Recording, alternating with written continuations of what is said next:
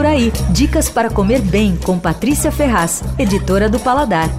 A dica de hoje é um programa chato, loja cheia, longe, apertada, tem de pegar senha, fila no caixa, mas é o melhor lugar da cidade para comprar castanhas e frutas secas. É o Armazém São Vito na zona cerealista. Tem um monte de loja parecida por ali, mas eu prefiro o São Vito pela variedade. Os produtos são vendidos a granel e ficam numas caixas enormes de plástico, assim que são colocadas na, em umas prateleiras na parede, que vão até o fim da loja as caixas. E aí do outro lado tem estantes também com outros produtos. É, funciona assim, o vendedor fica à sua disposição. Você vai andando de um lado, ele vai andando do outro lado do balcão, atravessando a loja, né? Então você que tem lá amêndoa torrada, salgada, castanha de caju, aquela boa para exportação, com ou sem sal. Daí tem pistache, avelã, amendoim com casca, sem casca, enfim. Aí vem a parte de frutas. Tem figo turco, damasco, pera seca, aquelas tâmaras maravilhosas do Mediol, carnudas tal. Você vai pedindo, o vendedor pega, é, pesa, embala. Se você quiser, eles embalam a vácuo. Vai ser uma ótima dica, porque daí você compra tudo de uma vez, um monte de coisa, vai só uma vez lá e põe no, no seu freezer e dura um tempão.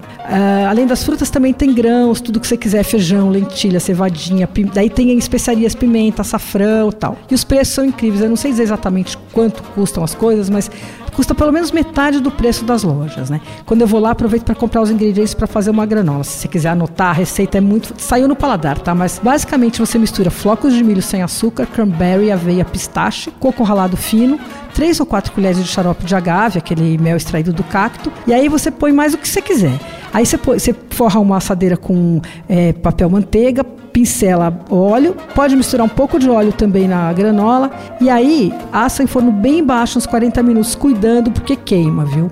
O endereço do Armazém São Vito é Avenida Mercúrio 222. A minha dica aí durante a semana pela manhã. Fora isso, o movimento beiro insuportável. Você ouviu Por Aí.